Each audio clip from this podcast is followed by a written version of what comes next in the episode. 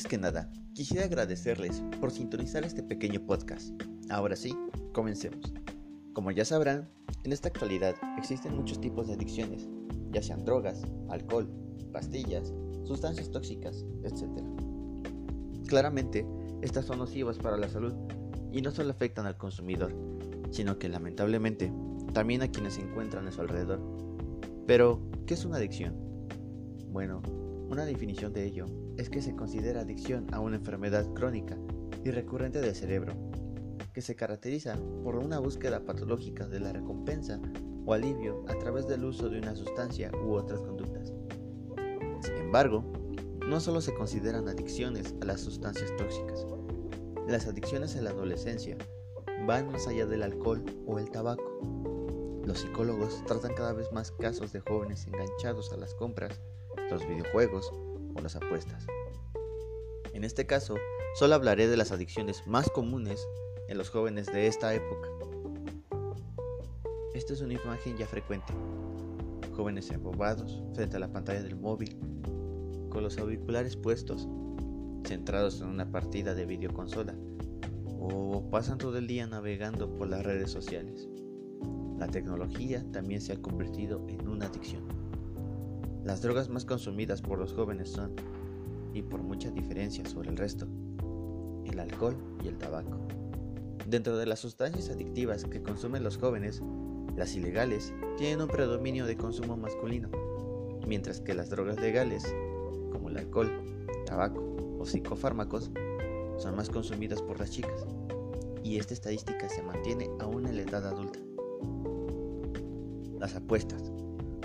Ni siquiera deberían tener acceso, puesto que exige 18 años para apostar, pero los adolescentes logran gestionar cuentas de casas de apuestas y acceder a los salones especializados.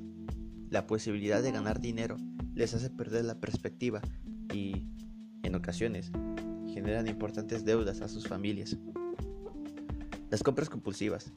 Estas son fomentadas por los padres que no han sabido establecer límites a tiempo y han tratado de aportarle todo a sus hijos. Menores se acostumbran a un nivel de gasto muy alto y la compra compulsiva de productos de marca. Pero, ¿qué consecuencias tienen las adicciones? Muy bien, en este punto hablaré de esto en general. El consumo de drogas causa mayor riesgo a sufrir enfermedades respiratorias como la neumonía.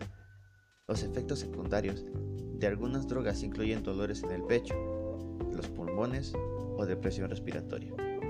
Además, el consumo de drogas como el tabaco o la cocaína pueden causar serios problemas de salud pulmonar. También hay cambios drásticos de humor, repentinos, y estas son frecuentes con el consumo de drogas, no solamente a largo plazo, sino también a corto lo cual significa que una persona puede pasar de estar relajada a sentirse irritada y agresiva de manera muy frecuente. Los problemas a nivel familiar son bastante frecuentes independientemente del tipo de drogas que se use. Aquí también entran las compras compulsivas y los videojuegos en exceso. Los problemas sociales también pueden presentarse como una persona es consumida habitualmente por estas sustancias pudiendo perder amistades e incluso trabajo. Profundizando en qué consecuencias pueden tener para la salud, depende de cuál sea el consumo. Estas pueden causar problemas cardiovasculares y son habituales por el consumo prolongado de la gran mayoría de drogas.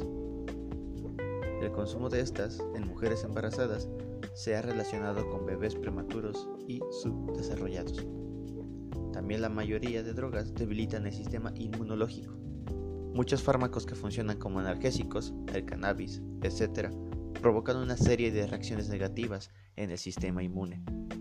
Y por último, estas causas son de mayor riesgo, ya que pueden sufrir enfermedades respiratorias. Para finalizar, cabe mencionar que con esto no propongo la prohibición de drogas o control extremo de las mismas para que no sean vendidas a menores de edad. Sin embargo, me gustaría compartirles esta información para que sean conscientes de las adicciones de hoy en día y qué problemas o consecuencias conllevan. Y ya queda en criterio de cada persona. Yo soy Jefferson Moreno y con esto me despido por el momento.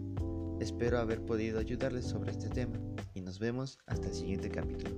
Saludos y hasta pronto.